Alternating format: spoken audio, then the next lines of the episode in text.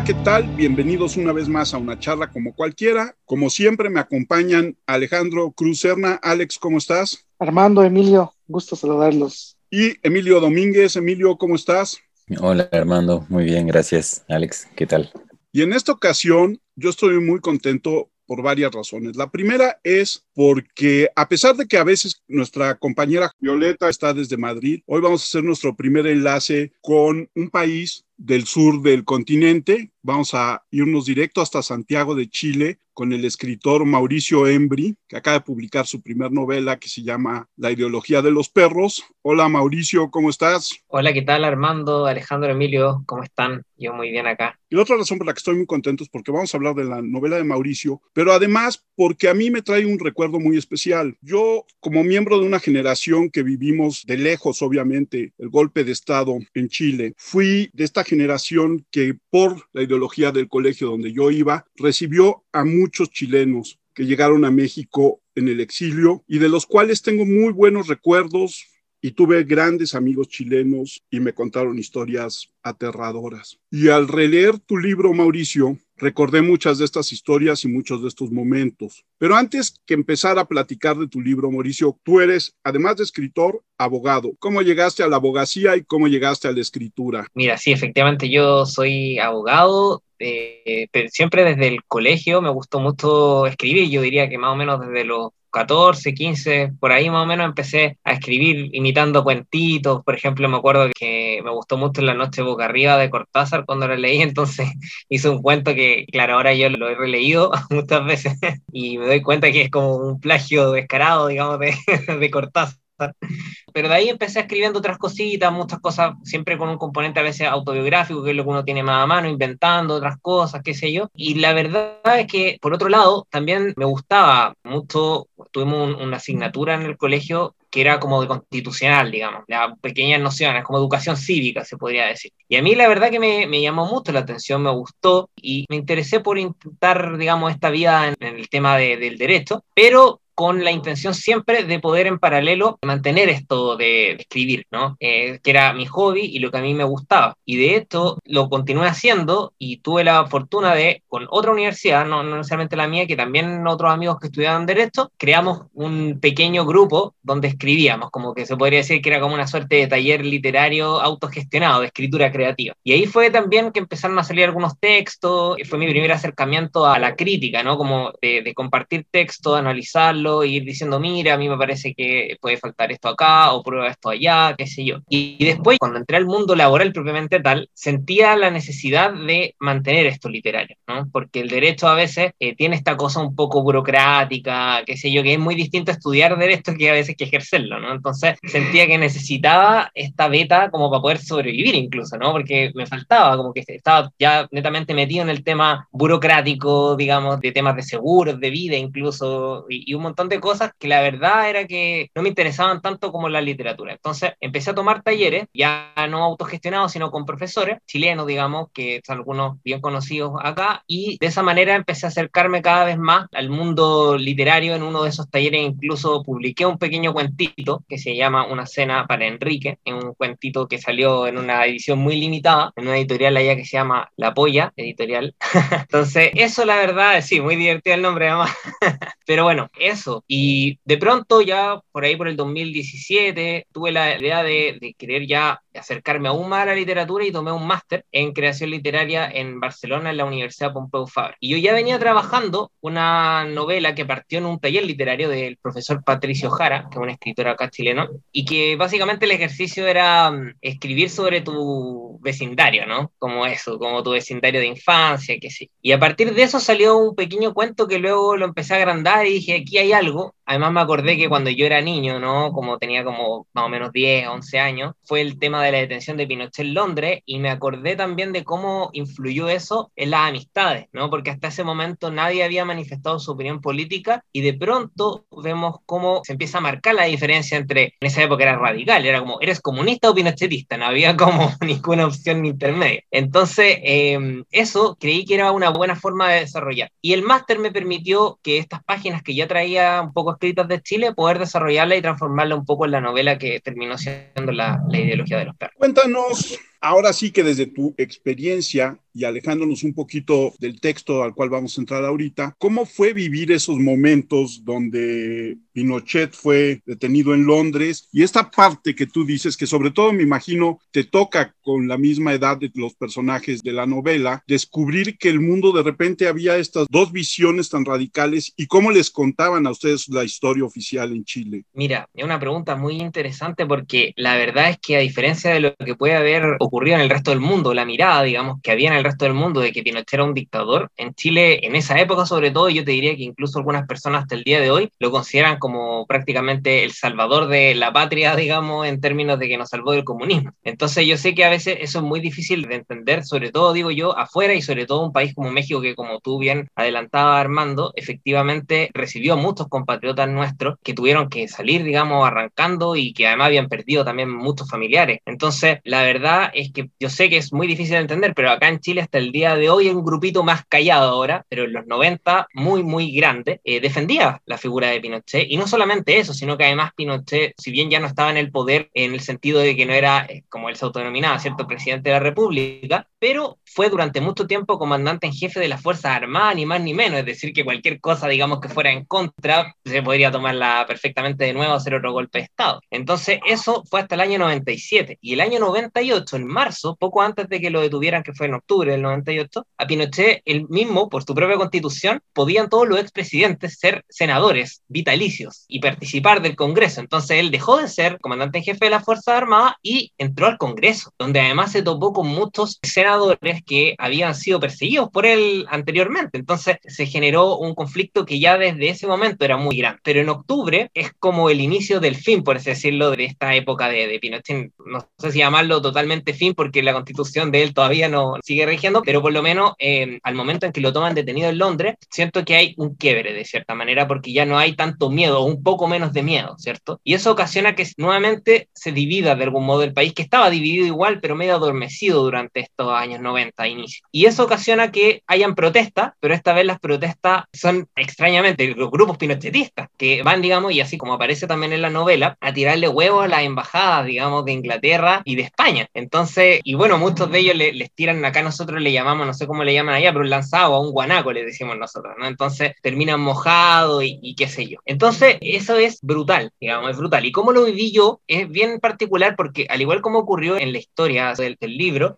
Em, o muy similar. Yo vengo de una familia que efectivamente es muy de derecha, no así tan terrible como en el libro, digamos, para no hacer spoiler, pero no es, no es que sea así. Yo obviamente que incorporé conflictos que son absolutamente inventados para efectos de que tuvieran un, mayor efecto dramático, pero sí que son de derecha y sí que han defendido toda su vida y hasta el día de hoy. Ellos dicen, por ejemplo, que no tenían idea del tema de la violación a los derechos humanos, pero sí han defendido siempre la figura de Pinochet en cuanto a que los salvó, digamos, del comunismo. Entonces, en ese sentido, la historia con la que yo crecí, digamos, hasta por lo menos hasta ese momento, fue prácticamente de que había sido un héroe, ¿no? Nunca había tenido tampoco mucho la oportunidad yo por lo menos de cuestionármelo, pero en el momento en donde viene la detención de Pinochet en Londres, yo empiezo a ver que hay compañeros míos que son totalmente queridos por mí, digamos, o sea, amigos que jugábamos a la pelota, digamos, a la escondida, qué sé yo, y tienen una opinión totalmente distinta. De hecho, efectivamente, yo tengo un amigo que era vecino mío, que su abuelo lo asesinaron, digamos, en, en dictadura, entonces empiezo yo a toparme con todas estas cosas y además se producen estos quiebres al interior de los grupos de amigos, porque ya a lo mejor si, no sé, pongo un ejemplo ridículo, pero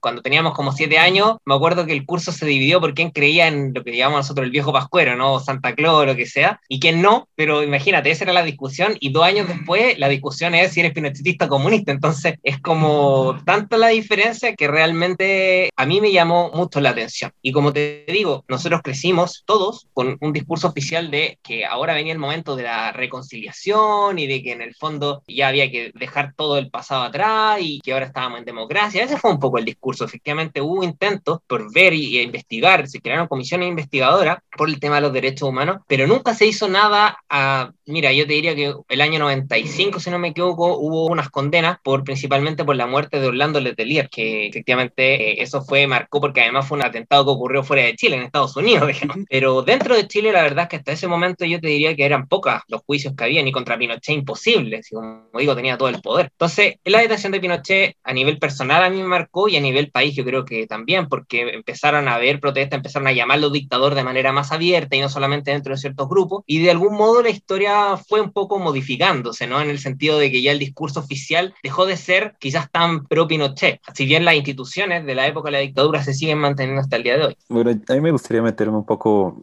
sin dejar de lado, claro, el, contexto, ¿no? Que creo que es, muy importante y, meterme un poco más a, la novela y sin llegar a hacer spoilers, porque tal vez no quieras hacerlos, pero lo comentábamos antes con Armando y con Alex, esta parte de la estructura que parece muy, muy interesante, ¿no? Y a mí en particular lo que me gusta de la estructura son los diferentes puntos de vista que tomas. Y estos puntos de vista lo que hacen es pintarte todo un escenario. Y bueno, si nos podías platicar por qué escogiste estos tres puntos de vista en particular y cómo fueron importantes para el desarrollo de la novela. Sí, claro. Bueno, gracias por la pregunta, porque esa pregunta es, digamos, el tema de la estructura fue lo que más me costó realmente en, en la novela, porque yo venía con algunas páginas escritas que eran solamente la parte de la infancia y que estaban incluso en primera persona, pero como si fuera el adulto recordando nomás hacia atrás. Pero yo de a poco me fui dando cuenta que, no sé, sentía que era muy monótona esa voz. En general, me parece a mí que una novela hoy en día, no es que debiese, porque en el arte no creo que haya algo como un deber, pero sí creo que es interesante ir probando distintas voces para que le den más dinamismo y porque además, a diferencia de, no sé, la novela decimonónica, ¿cierto? En donde hay una idea de casi un narrador tipo Dios que conoce todo, en realidad con el tiempo nos hemos dando cuenta que la mayoría de las verdades, por así decirlo, son siempre fragmentarias y subjetivas. Entonces, a mí por lo menos me interesan más las narraciones que tienen que son más fragmentarias y que tienen distintos personajes o un personaje en distintas épocas que en el fondo van contando la historia poco a poco de una manera tipo puzzle, en donde sea también el lector el que de algún modo tenga casi que como medio policía, ¿no? Ir armando y entendiendo como la historia. Eh, y en ese sentido empecé a buscar cómo podía ser y cómo podía armarse. Intenté una voz infantil primero, ¿no? Que me parecía interesante, pero fue muy complejo porque realmente recrear una voz propiamente infantil puede sonarte un poco como falso, ¿no? Eh, o por lo menos a mí me salió falso y no, no me agradó como me quedó. Entonces pensé que una buena alternativa era ocupar un narrador en tercera persona, pero focalizado en el niño. De esa manera me permitía a mí no necesariamente ocupar un vocabulario infantil, pero mantener este foco, digamos, de cómo el niño veía las cosas. Y en la parte adulta me parecía interesante ver cuáles habían sido las consecuencias que había tenido, ¿cierto? Los hechos ocurridos en la infancia y quién era ahora este niño. Eso fue también una recomendación que tuve del tutor del máster, ¿no? Que es Juan Pablo Villalobos, también un famoso escritor, ¿cierto? Mexicano que está en Barcelona y que tuvimos la suerte con, digamos, de poder eh, tener clases con él. Entonces, eso. Y por otra parte, viene la tercera patita de la novela que tiene que ver con un personaje, ¿cierto? Que igual es parte del misterio, así que no lo vamos a develar,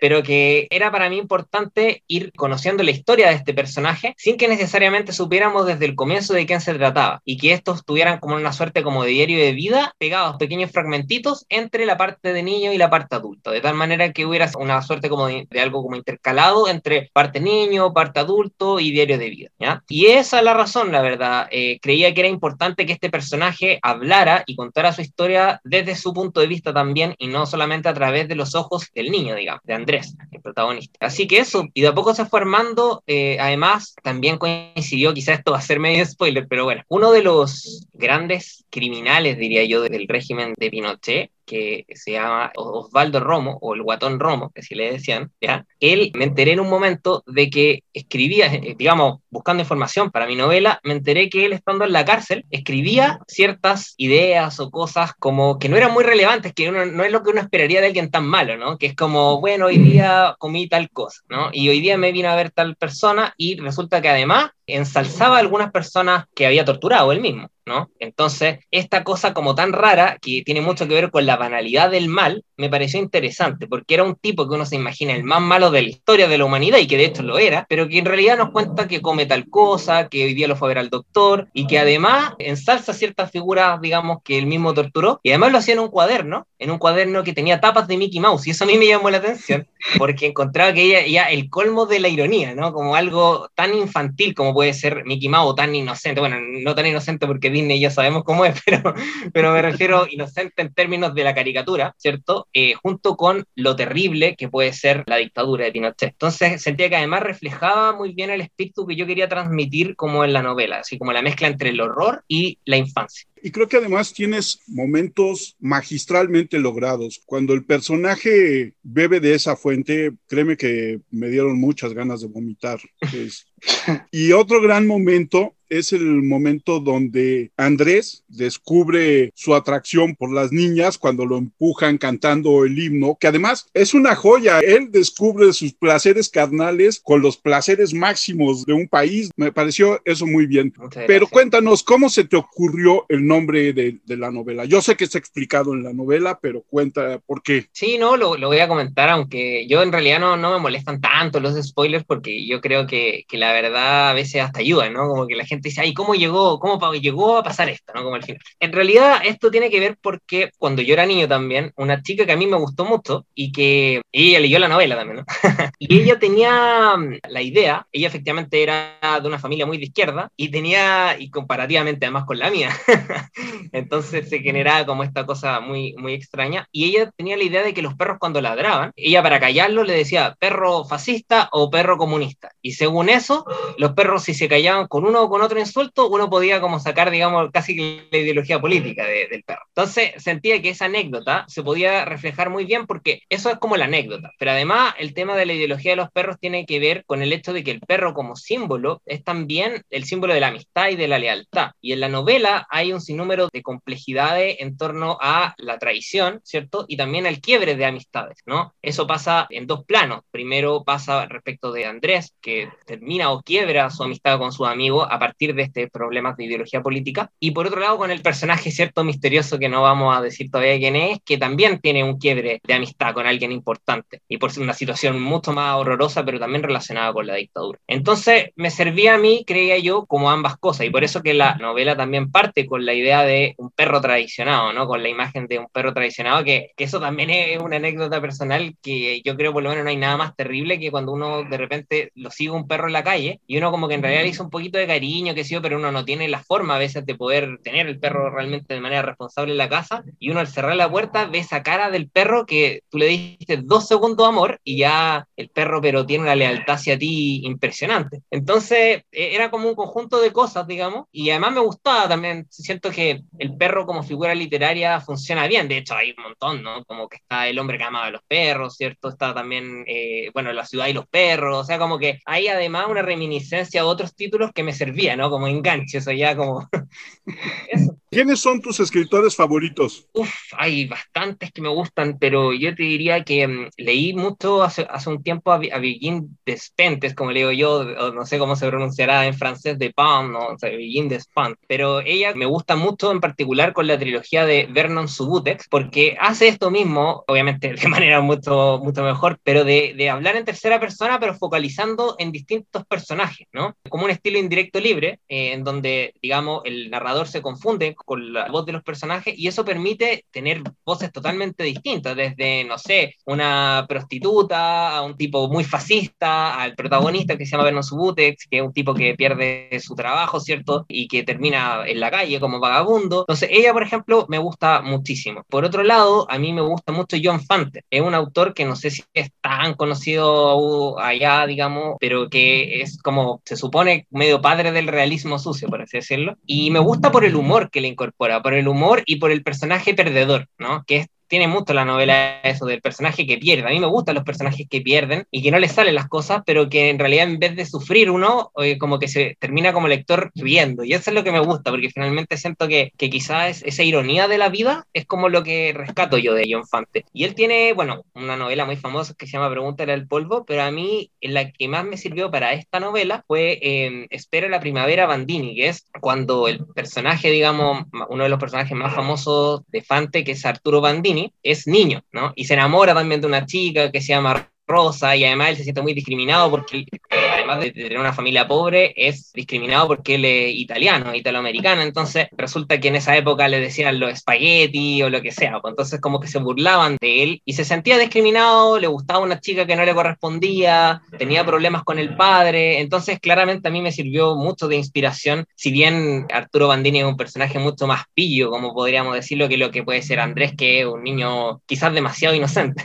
Pero eso, eso, y Bukowski también me gusta bastante, yo te diría que esos son los personajes que más me llaman la atención y bueno, Cortázar me gusta mucho también. Eso, en principio, son los que se me vienen a la mente. Siempre de manejar la visión desde una manera de la infancia, así ese tipo de historias macabras, como que hace que sea un regazo poco menos agresivo que lo que podría contar un adulto. Eso siempre ayuda mucho a tener una visión diferente. Digo, semejante a la película de Jojo Rabbit, una visión diferente de una Segunda Guerra Mundial. Ahora a una dictadura. ¿Cómo es que los niños vivieron esa época? Porque al final de cuentas, quienes estaban del lado a favor de la dictadura, pues los niños vivían de una manera pues muy diferente, ¿no? Exacto. Ellos no entendían de pobreza, ellos no entendían de, de otras cosas, que era una, como lo que sigue siendo una gran división, ¿no? Exactamente, sí. ¿Cómo es que influye eso en tu casa? Relacionando un poco la pregunta que, que, me hizo Armando, uno de los autores que a mí me influye mucho también, que es chileno, es Alejandro Zambra. Alejandro Zambra, eh, que vive allá en México además. Sí. Él eh, tiene una novela que se llama Formas de Volver a Casa, que también toca el tema de la dictadura, y en donde en algún momento habla de que los niños en la época de la dictadura eran personajes secundarios, porque los protagonistas eran los padres que o asesinaban o eran asesinados en esa época. Y él habla de la literatura de los padres, por así decirlo, que es la de los que vivieron la dictadura cuando eran adultos, de la literatura de los hijos, que es la generación de, de Zambra, ¿no? 40 años, un poco más. Y yo quería un poco replicar esto, pero en términos de la literatura de los nietos, que eran los personajes, entre comillas, secundarios en la época donde Pinochet fue detenido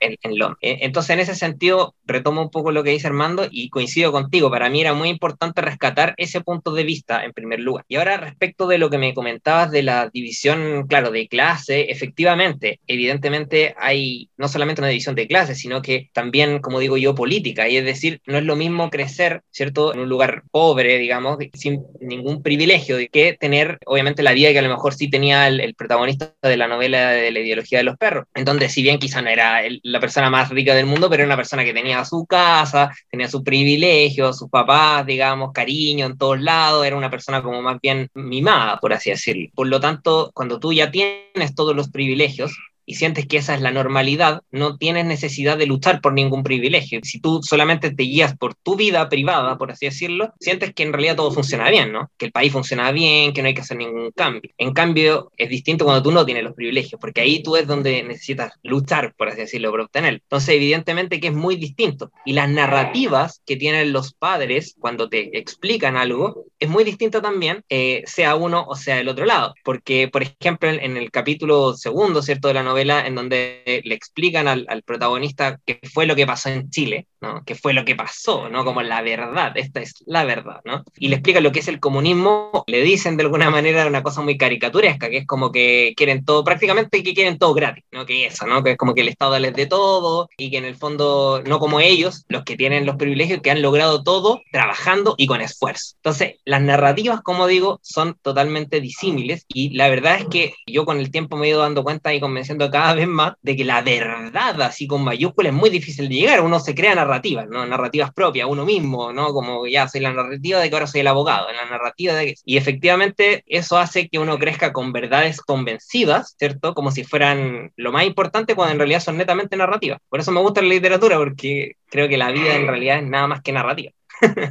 Y sí, justo coincidió con lo que iba a preguntar, ¿no? Como este choque, como pueden ser narrativas como ideologías, ¿no? O sea, que una narrativa al final de cuentas se convierte justo en una ideología y, y es muy interesante ver cómo justo en esta edad eres esponja, ¿no? Y esponja, pues en realidad la, las influencias vienen directamente de la familia, casi siempre después empiezan a llegar de la escuela, ¿no? Exacto. Porque en un inicio con los compañeros y así, pues es puro juego, a ver quién hace lo más atrevido, quién hace lo más divertido, lo que sea, pero en cuanto eso choca con la ideología de las otras familias, es cuando se pone un poco más interesante la cosa, ¿no? Y creo que en la novela se puede reflejar eso muy bien, porque primero están los intereses de pertenencia, ¿no? De pertenecer a este grupo, y después entra un factor externo que pues ni siquiera entienden, ¿no? Y eso también se me hace muy interesante, que el niño y el otro niño y el otro niño y así como los niños en general repiten lo que se dice en las familias y se vuelven como voceros de, sus familias, ¿no?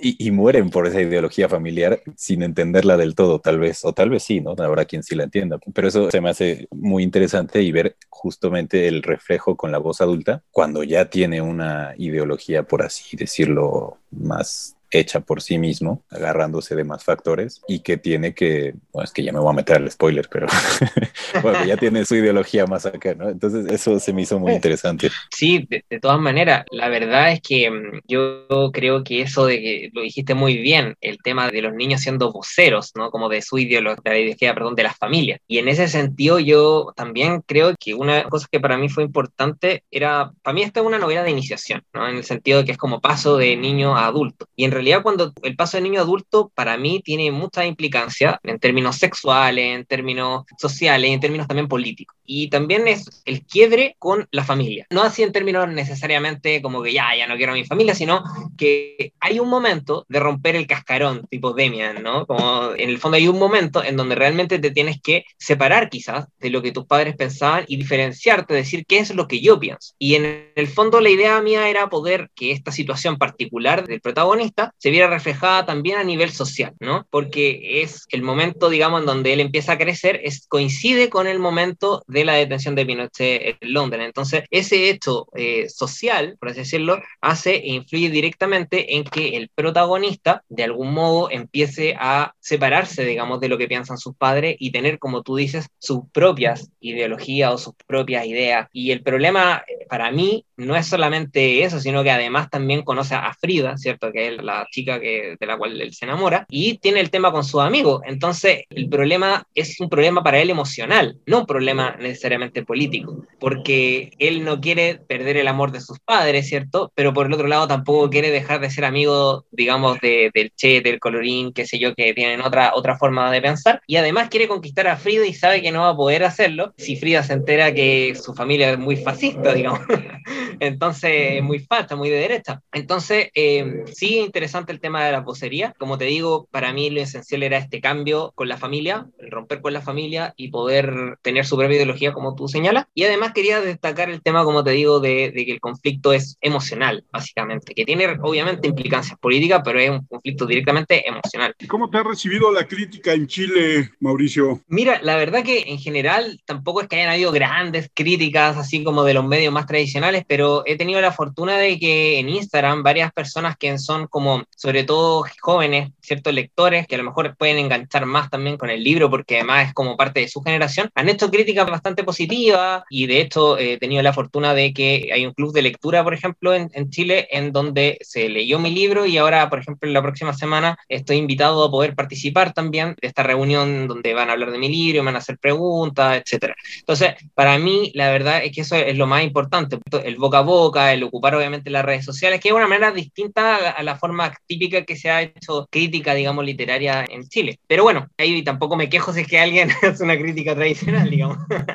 Pero hasta ahora lo que ha habido más han sido reseñas muy interesantes de jóvenes y sobre todo a través de redes sociales. También, por ejemplo, una amiga que trabaja en un colegio me pidió que fuera a hacer una pequeña charla, quizás por el día del libro. Entonces, ese tipo de cosas para mí son importantes, ¿no? Comunicarse con los jóvenes, con la gente que en realidad le puede interesar más esta historia y además también para estimular la lectura. Eso es como lo, esencial para mí. Y la cercanía. Tú hablas de esta parte que es importante de romper, ¿no? Los niños rompen con la familia conforme van creciendo. Esto es la parte literaria. ¿Cómo recibieron tus padres y tu familia la novela, ya que decías que eran de derecha? Mira, eh, la verdad es que tengo mucha suerte, porque mi mamá y mi papá, a pesar, digamos, de, su ideología de derecha y qué sé yo, la verdad que le, le gustó el libro, lo leyeron, me felicitaron. Mi papá sí solamente me tiró la broma de por qué lo dejaba como villano, porque efectivamente el papá del, del protagonista es malo, malo, malo. Mi, mi papá es medio malo, no.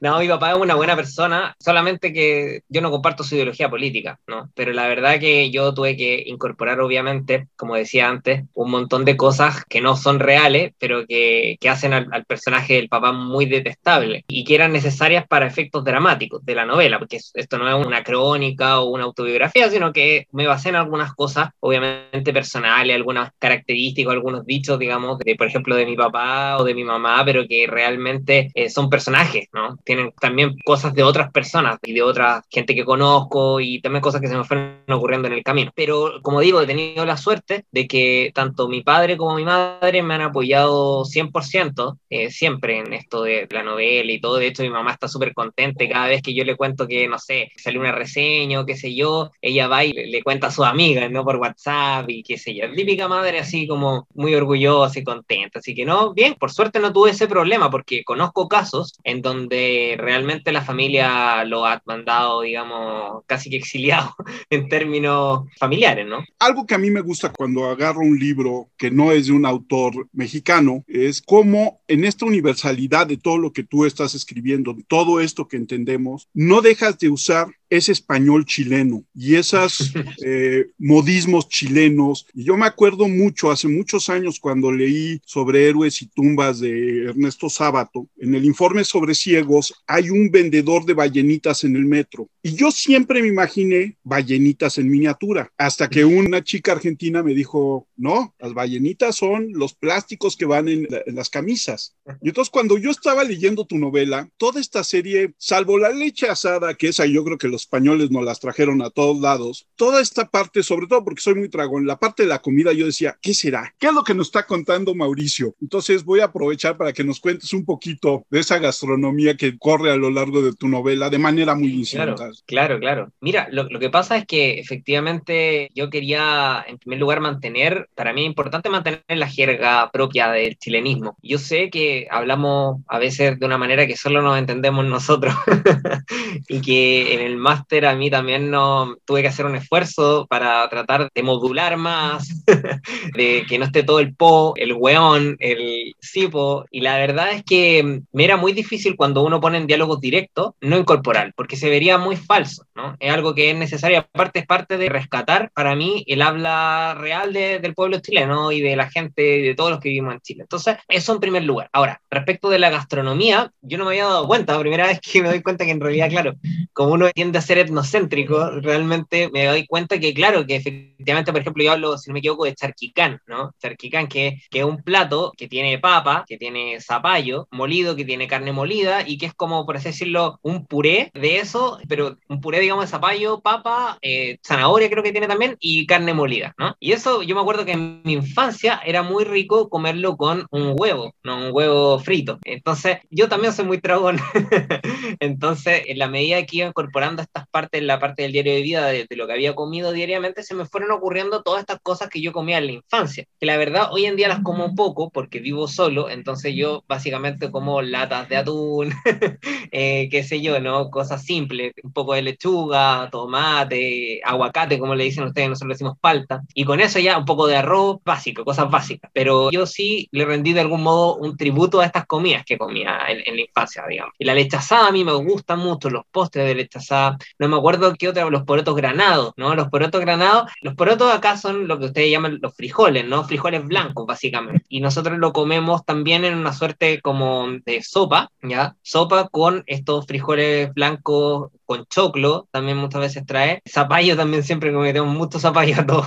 y yo no soy experto así en gastronomía, a lo mejor estoy embarrando, pero me gustaba mucho también. Los porotos granados es algo típico y como el chileno tiende a ser medio etnocéntrico también, siempre tenemos un dicho que es, eres más chileno que los porotos. Claro, cuando en realidad nosotros le decimos poroto, pero los frijoles, o sea, es algo de todos los países de Latinoamérica, en México de hecho se come muchísimo. Pero nosotros le pusimos así por otro. No sé qué otra, qué otra comida, por ejemplo, que recuerdes que, quieras saber, porque... Hay en el capítulo 2, la mamá está comiendo algo que a mí me, sonó a que era como algo dulce. Kuchen, kuchen que es, kuchen, ¿eso? Ese, el kuchen. El kuchen. Lo que pasa es que el kuchen es eh, una parte de la gastronomía en realidad alemana, pero como nosotros igual tuvimos eh, una inmigración importante en, en, algún momento de nuestra historia alemana, eh, en el sur de Chile sobre todo, son como país, por así decirlo, ¿no? Como este país no exactamente eso, pero para explicarlo de algún modo, eh, ¿qué se hace con damasco, con frutilla, por ejemplo? Eh, y claro, efectivamente algo dulce. Y lo otro, no sé si ahí lo puso o no, pero el queque, que también es queque, ¿no? Queque es lo, las magdalenas que le llaman allá, o, los muffins, por así decirlo, es como huevo, digamos, eh,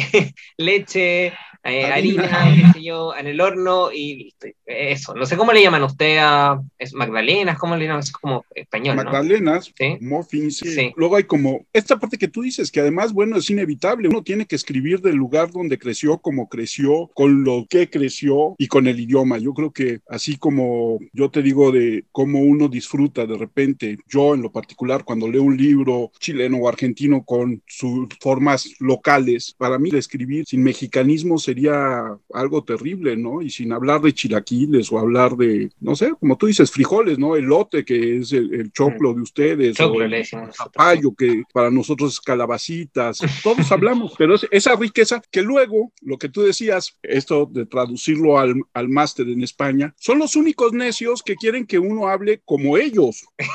claro. y que les entiendas todo. Sí. sí, no, de acuerdo, en eso todavía sigue la lógica colonizadora. A pesar de lo cual debo decir que en el máster nos instaban a escribir y mantener nuestro propio jerga, ¿ah? en ese sentido, pero estoy coincido contigo en que no es algo generalizado, pero tuvimos la suerte de que en nuestro máster eso, como en realidad son personas que realmente saben escribir y entienden que es obvio que la jerga propia es parte básica de lo literario, ¿no? Claro. Sobre todo si estaba en un, en un ámbito realista, ¿no? Como en mi novela, que es una novela realista, porque si estuviéramos a lo mejor en algo más fantástico, no podría inventar algo, algo que fuera más universal, un esperanto, no sé. Pero...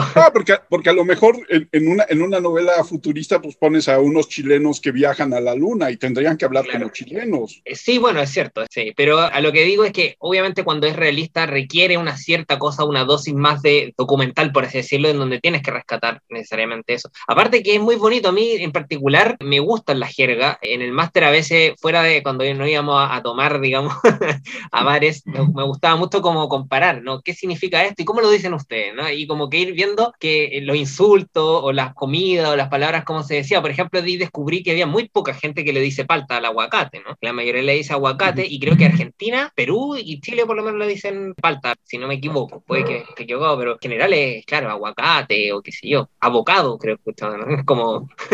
como gringo. Como gringo eso, ¿no?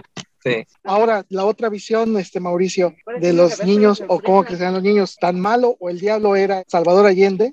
Esa es la pregunta, ¿no? ¿Qué tan malo o qué tan demonio era Salvador Allende, ¿no? En la visión de los niños, para los niños, ¿no? Sí, claro. Eh, mira, yo creo que el tema de la... Enemigo número uno, ¿no? claro. es que, mira, eh, la verdad es que para los niños, claro, que crecieron como con una narrativa, como decíamos, de derecha, probablemente, claro, mira, mi padre en realidad tampoco nunca me dijeron, oh, es el demonio, es algo como, no, como... Pero sí me dijeron lo que sale un poco en el libro, ¿no? Que se suicidó y que en realidad había generado un gobierno donde había el caos y qué sé yo, y, el tema de las colas, que ese como el clásico caballito de batalla de las personas de derecha, que es que habían mucho desabastecimiento en el país, ¿no? Y que eso era efectivo. Lo que pasa es que muchas veces estas personas no consideran la intervención tremenda que hubo, ¿cierto? Por ejemplo, de Estados Unidos, ¿cierto? O, gente que efectivamente acaparaba cosas y no las vendía. Entonces, había obviamente un boicot al gobierno de Allende que generaba también este desabastecimiento. O sea, el desabastecimiento, las colas efectivamente habían, pero no consideran estas otras circunstancias que obviamente harían una lectura mucho más real del asunto, ¿no? Ese es como el problema finalmente, yo creo, de las dogmáticas en general, ¿no? Cuando uno cree tan a pie juntilla una verdad y se compra esa narrativa y la compra de una manera en donde ya no eres capaz de ver, ni entender, ni empatizar con la visión del otro, es donde te vuelve una persona dogmática y con la cual es muy difícil conversar, como son los padres del protagonista, o digamos, como son muchos gente que es muy pianostetista acá y con la cual es muy difícil llegar a, acuerdos, porque mm, cuando uno piensa en términos tan dogmáticos y tú le rebates esto y sabes que eres comunista, ¿no? y aunque uno ni siquiera sea comunista, ¿no? Aunque uno pueda ser socialdemócrata, pero ya eres comunista. Y eso en general, ¿ah? para cualquier ideología, creo que es tremendo cuando alguien es demasiado, demasiado dogmático. A mí por lo menos no me agrada eso. Así que, en respondiendo a tu pregunta, yo creo que, claro, los que crecieron o crecimos con familias de derecha, en efecto, Allende no era un personaje que fuera muy querido. Ahora, en mi caso particular, mis padres no me dijeron nunca algo así como es el demonio o como es el enemigo número uno, pero sí me contaban la historia de la manera en que ellos lo percibieron, es decir, que había sido un gobierno malo y que lo habían sacado y que Pinochet lo había salvado. Básicamente eso. Yo quería retomar un poco a esto que decías sobre los personajes medio decadentes, porque también me encantan. Creo que son muy interesantes. Y pues justamente te, nos propone un, ejercicio diferente, ¿no? Es fácil empatizar con al que le va bien en todo, ¿no? Que tiene todo resuelto, que pues, en realidad sus problemas no parecen tan interesantes. Y bueno, más allá de tu gusto por estos personajes, que eso puede ser una razón tan válida como cualquier otra, pero no sé si tenías como otros intereses al usar este tipo de personajes para la novela. O sea, además de, del gusto, si te ayudó en particular para algo tener un personaje de este tipo. Es que yo creo que es interesante, bueno, en primer lugar, la figura del perdedor creo que es relevante, sobre todo a partir ya del siglo XX, como digo, donde ya caen todas las grandes narrativas, las grandes épicas, y en realidad en el siglo XX es un siglo de pérdida, si uno lo piensa. ¿no? en términos de las guerras mundiales, la bomba atómica, es un siglo de pérdida. Y en particular, si uno analiza la historia de Chile reciente, ¿no? básicamente lo que me refiero es el golpe de Estado, la dictadura, ¿no? es una historia donde también hay mucha gente que ha perdido, ¿no? que perdió, que tuvo que ir exiliada, es la pérdida también, ¿cierto?, de alguna manera de una lucha, de una ilusión, ¿no? porque efectivamente en la época de Allende había gente que estaba muy ilusionada con realmente lograr un gobierno donde hubiese mayor justicia social sobre todo además en esa época en donde, por ejemplo, la cantidad de campo que había, digamos, que tenían los grandes terratenientes y que ni siquiera era explotada y que estaba mal repartida, o sea, era una cosa tremenda, tremenda. Entonces, creo yo que había un ideal de mucha gente y que realmente se perdió, ¿no? Se perdió y se perdió para no volver en el sentido de que hoy en día tampoco es esa, a lo que voy es, son formas de hacer política que hoy en día ya no son tan o sea, no digo que no sean totalmente, pero no, es lo tradicional, ¿no? Ahora como que lo tradicional es, es, otra manera, quizá ocupar las redes sociales, ocupar otras formas, ¿no? Entonces, creo yo que para mí era importante también reflejar que el personaje fuera un perdedor, y no solamente el personaje, porque también el personaje del diario de vida, ¿cierto? Que lo hemos mantenido en misterio, también es un personaje que pierde. Y, creo yo que en la novela todos, los buenos y los malos, de algún modo pierden un poco, en cierta forma. Entonces eso, ¿no? Como que me interesa el personaje perdedor porque representa, creo yo, muy bien lo que es el siglo XX y también el XXI, ¿cierto? Ahora imagínate, con la pandemia todos, todos, todos perdedores, ¿no? En ese sentido, lo que es interesante es que tus perdedores, estos perdedores que como dices, son todos, no hay uno que gane, son perdedores, pero ya es otro nivel, no es la caricatura del que lo pierde todo y está en la miseria o el que por los vicios termina en un basurero, no es el perdedor Bitnik, no es el perdedor de Joe Fante, no es, es un perdedor existencial, ¿no? Mm, sí, es cierto, es cierto. Además que en particular el protagonista es un personaje burgués, digamos, no un personaje del proletariado que esté sufriendo las injusticias sociales, sino que efectivamente es, un perdedor por esencia, ¿no? Como que nació perdedor teniendo todo para ser ganador, porque nació con todos los privilegios. Casi se podría decir que es perdedor por decisión propia, ¿no? por, porque es como su, su personalidad la que lo hace un poco ser así. Sí, yo coincido, porque creo que hay distintas formas de perder y creo que, que también identificarse con los perdedores en el sentido de que como todos de algún modo perdemos en la vida, es mucho más humano. Y es básicamente eso, cuando uno muestra, en mi opinión, ¿no? Como cuando uno muestra a personajes demasiado ganadores o como sin ningún defecto, en general se vuelven personajes muy detestables o muy planos, ¿no? A mí me interesa crear personajes que sean lo más humano posible, quizá por este afán de realismo excesivo que tengo yo, ¿no? Que no sé si es bueno o no, pero, pero eso. Entonces, como a mí me interesa lo humano, y dentro de lo humano, como dices tú, existencialmente, está el tema de la pérdida, siempre, eh, porque imaginemos, incluso el que logra todo en la vida, igual al final se muere, ¿no? Entonces va a perder, sí, sí o sí va a perder. La literatura, de esto es también perder, ¿no? Porque uno siempre va a querer escribir algo y ese algo nunca va a ser aquello que uno pensó, imaginó o quiso, siempre va a tener problemas. Entonces, creo yo que la literatura, por ejemplo, es algo donde uno siempre va a perder. Y la vida misma también, porque, o sea, basta con que uno quiera una cosa para que cuando lo tiene ya dice, no, en realidad quizá quiero esta otra, y así, ¿no? Es como parte, creo yo, del ser humano el perder. Así que sí, coincido, es algo como existencial, pero es perdedor igual, ¿no? Igual como triunfante o lo interesante de repente es, hace rato que platicabas de cómo ha sido recibida la novela, de cómo tú de repente empiezas a promocionarla y a moverte, pero también debe ser interesante el ver que la novela ya camina sola, ¿no? Que ya no es tuya de alguna o de muchas formas o totalmente ya no es tuya. Y eso te da tiempo, una, o para ver el vacío que tienes enfrente o para estar tecleando la que sigue. Sí, sí, no, mira, yo creo si bien a veces uno se puede sentir bloqueado, la mayoría de las veces, por lo menos en mi experiencia, bloqueo se me pasa cuando me siento, ¿no? A trabajar, porque si yo espero así como que llegue la idea, como que la verdad, yo en eso no soy muy romántico en, en la figura como de, del escritor que de pronto te, llega la idea y se ilumina. Por lo menos en mi experiencia, las ideas que me han surgido siempre han sido con trabajo y sentado, digamos, escribiendo. Y a veces obviamente también llegan cuando uno está conversando con alguien o qué sé yo, pero pensando en la novela. Y eso es parte de escribir. No necesariamente escribir quiere decir estar frente al computador, sino significa estar pensando en la novela. No pensando, no sé, en otra cosa que a lo mejor, o en la pose o lo que sea, ¿no? Como que yo creo que más que la actitud de escritor, hay que escribir. Entonces, en ese sentido, para mí por lo menos, yo ya estoy empezando a escribir una segunda novela. Llevo como unas 70 páginas más o menos de Word, pero la empecé hace un tiempo ya, es decir, fines del 2019, principios de 2020 la empecé y tengo y espero poder avanzar este año y tener un borrador por lo menos un primer borrador que obviamente después va a tener que ser muchas veces corregido, pero yo siempre estoy tratando de escribir cosas incluso a lo mejor aunque no publique. A mí de partida me gusta, ¿no? Eso es lo primero. Y en segundo lugar, creo que me ayuda a no perder la práctica y, y a mejorar, ¿no? Porque finalmente esto es como que leyendo,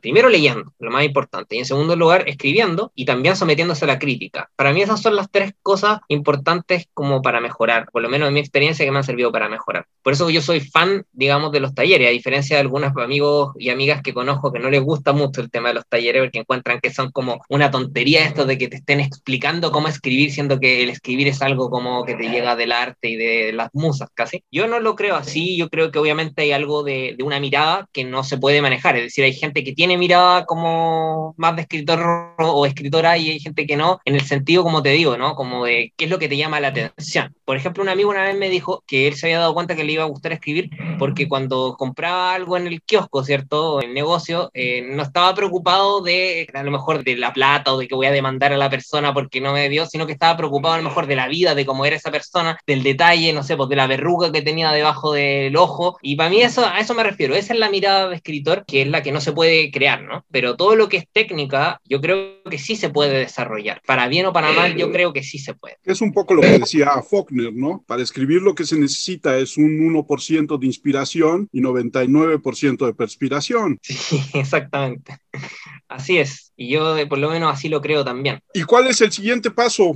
Ya nos contaste que estás trabajando en una siguiente novela, pero ¿cómo piensas en la distribución de la ideología de los perros? Mira, la verdad que el tema de la distribución la ve Libros del Amanecer, que es mi editorial, la verdad yo no, no me ha tocado mucho ver, entiendo que bueno, uno tiene este convenio, ¿cierto?, eh, en México, donde efectivamente el catálogo de Libros del Amanecer está ahí, y ellos como hacen también la difusión, han repartido en distintas librerías de Chile el libro, ¿no? En distintas localidades. Entonces, esa ha sido la forma de, de, distribuirlo, ¿no? Y lo otro es que en algún momento me gustaría hacer un lanzamiento en vivo. Yo he tenido la oportunidad de hacer varios conversatorios online, ¿ya? Donde hemos tocado distintos temas. Mi editora, que se llama Sofía Miranda, que yo la amo porque realmente me, me, ha ayudado muchísimo, así como mi editor también, Cristian Guerra, que es el dueño, digamos, de Libros del Amanecer, los dos me han ayudado muchísimo y decidimos hacer conversatorios. En lugar de hacer el típico lanzamiento de libro en en donde lee la gente, no partes del libro, sino más bien hacer algo así como lo que estamos haciendo ahora, pero con distintos tópicos. Por ejemplo, un tópico fue el del perdedor, del eterno perdedor. Otro tópico fue el de los desherederos de la dictadura, ¿no? Refiriéndose a esta generación, como decía yo, de los nietos. Y así, en el fondo, distintos tópicos como he ido tratando. Y también tuve la oportunidad en una feria en Chile, en una localidad que se llama Orcón, de hacer una presentación en vivo pequeñita, como para poca gente. Pero sí yo tengo el anhelo en algún momento, cuando la pandemia lo permita, de hacer algo un poco más grande, en donde no necesariamente sea estar leyendo como los típicos lanzamientos, pero sí por lo menos tener contacto real con la gente y no solamente virtual. Yo eso, eso es algo que me gustaría mucho, ¿no? Pero que, bueno, ojalá que se pueda y si no se puede, de todas maneras, ya con todos los conversatorios que he tenido, ha sido ya más que un sueño cumplido, la verdad. Mauricio, en el sentido de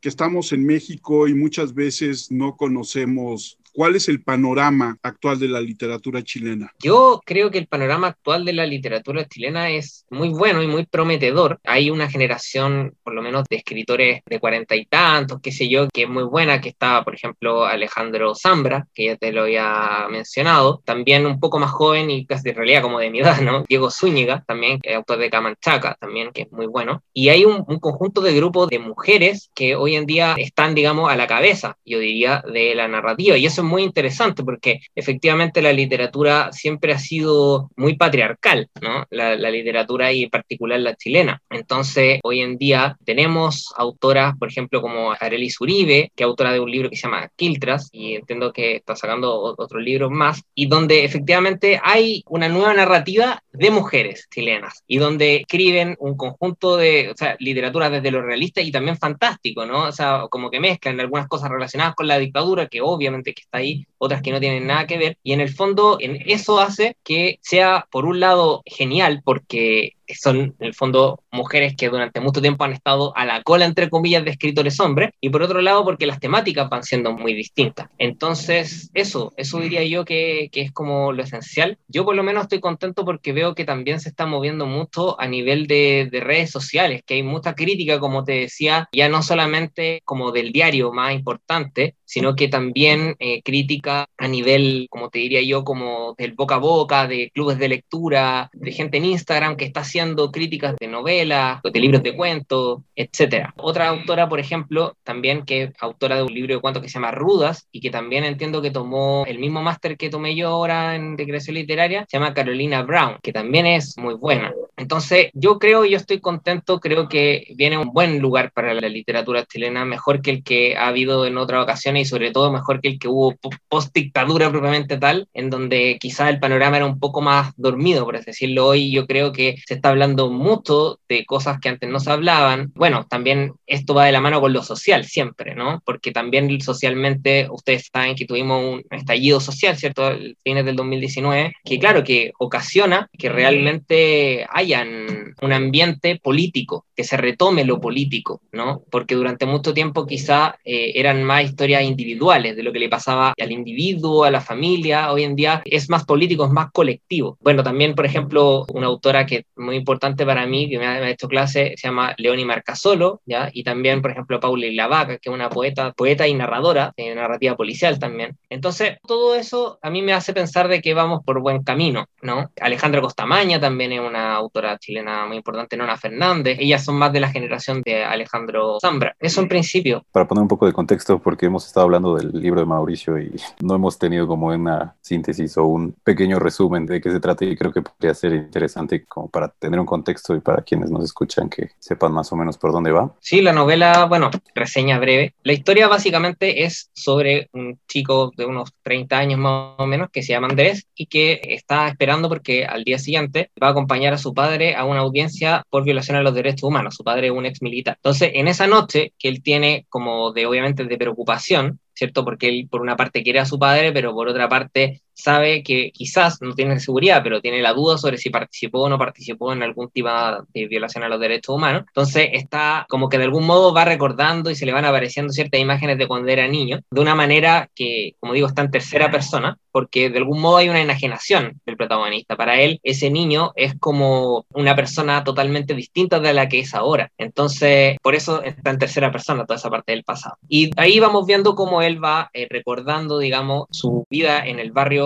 de su infancia, a sus amigos, que son el Colorín, el Chete y el Chureja principalmente, cómo se quebró esa amistad a partir de la detención de Pinochet en Londres y además conoce por primera vez el amor que está dado por una chica que se llama Frida y con la cual él realmente aprende muchas cosas, aprende de temas de literatura, aprende de política y ella además, claro, tiene todo el tema político de que ella es de izquierda mientras que los papás de Andrés son de derecha, entonces él se ve obligado como a mentirle a ella, omitirle más bien, ¿no? A la información. Y así se va desarrollando la novela y entre medio, como digo, ahí de algún modo, esto también es un poco spoiler, pero entre medio muere el perro de vecindario del barrio, ¿no? Que se llama el negro y eso ocasiona que quiera como investigar qué es lo que pasó con la muerte del negro. Y al investigar, él descubre, digamos, un pasado de algunos de los personajes adultos de la novela que están relacionados directamente con los horrores de la dictadura de Pinochet. Yo creo que eso sería más o menos, no sé. mencionas también una serie que bien que mal, pues marcó a muchos Dragon Ball.